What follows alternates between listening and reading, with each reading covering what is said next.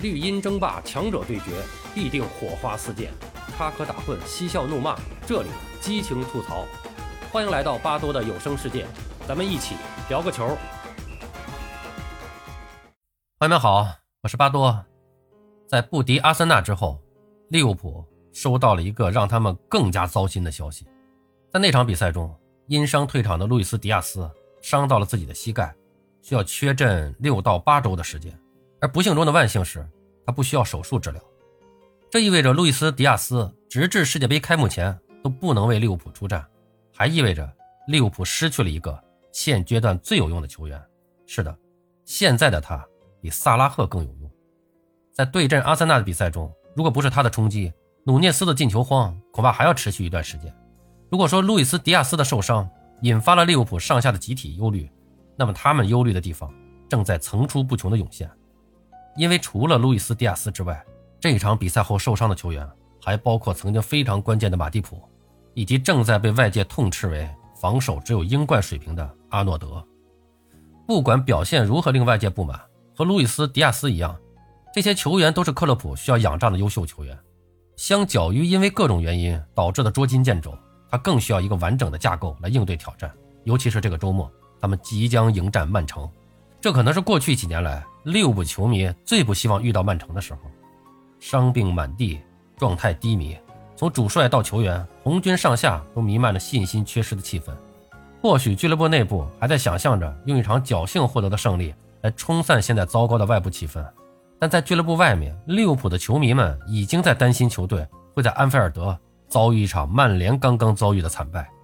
毕竟瓜迪奥拉说，哈兰德有些累，没有让他参加周中的欧冠。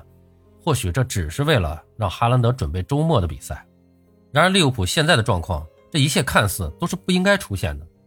就在五个月之前，利物浦还是曼城最强劲的对手，他们在英超联赛穷追不舍，让曼城不敢有丝毫的懈怠。而在同一时间，他们还在欧冠赛场闯进了决赛，获得了和皇马一较高下的机会。虽然两个亚军的结果是苦涩的，但是两条战线齐头并进，能够说明球队的实力是强劲的，不仅仅在首发层面。包括他们的阵容厚度。五个月之后，马内远赴慕尼黑，奥里吉去米兰寻找机会，这的确是显著的损失。但为了弥补空缺，俱乐部为克洛普带来了努涅斯，这名来自乌拉圭的年轻射手，是曼联求之不得的希望之星。作为一名初登英超的年轻球员，努涅斯已经为球队制造了四粒进球。按理来说，这不算是一个特别糟糕的开局。然而，球迷更多的记住的是他的红牌，他糟糕的射术。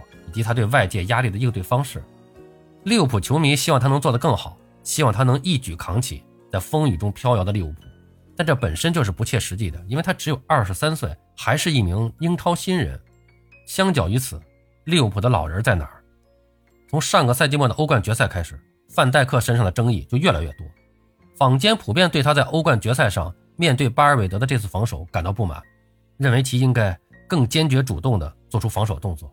而不是光站在那儿，试图用一个诡异的姿势阻挡巴尔韦德的传中。而类似的这一问题，在本赛季也有出现。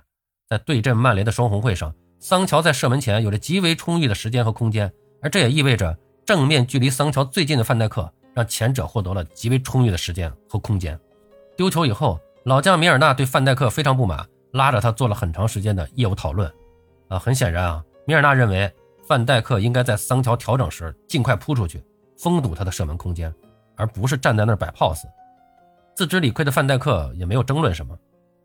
这并不是范戴克身上新增的问题，只是随着年龄的增长、身体机能下滑以及人生第一届大赛即将到来的种种情况，问题被更加赤裸裸地摆在了桌面上。早在范戴克还在凯尔特人效力的时候，当时执教国家队的范加尔团队就考察过他的表现，认为其防守过于被动，啊，总是在事情发生之后再做出反应。除此之外，在欧冠决赛上的丢球，阿诺德也被认为需要负上责任。通过直拍镜头，人们发现阿诺德在回防的过程中全程都没有看过自己的身后，所以他根本就不知道最终收获进球的维尼修斯是什么时候出现在自己身后的。本赛季阿诺德的问题是越发的明显，几乎每一个人都在谈论这个曾经入选英格兰国家队的右后卫有多么的糟糕，而在众多的批评声中，最具建设性的意见来自前切尔西的后卫勒波夫。啊，他说：“我想带他进行一些基础训练，我会跟他强调，你要回头看，看看你的身后，那一切就会好起来。范戴克的问题非常明显，阿诺德的问题更是不能再清晰了。然而要注意的是，这些都不是利物浦急剧下坠的根本原因，因为早在他们争夺冠军的时候，这些问题就已经存在了。那么从欧冠冠军到英超中游，这个下滑的源头究竟在哪儿？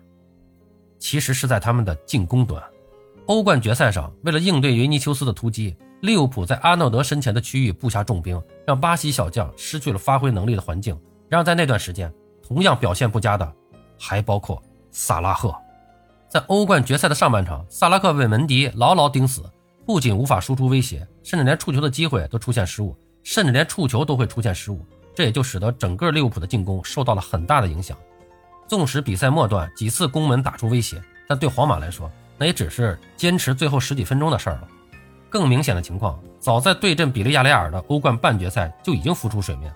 首回合的两球领先优势，在次回合被埃梅里和他的球队快速的吃掉。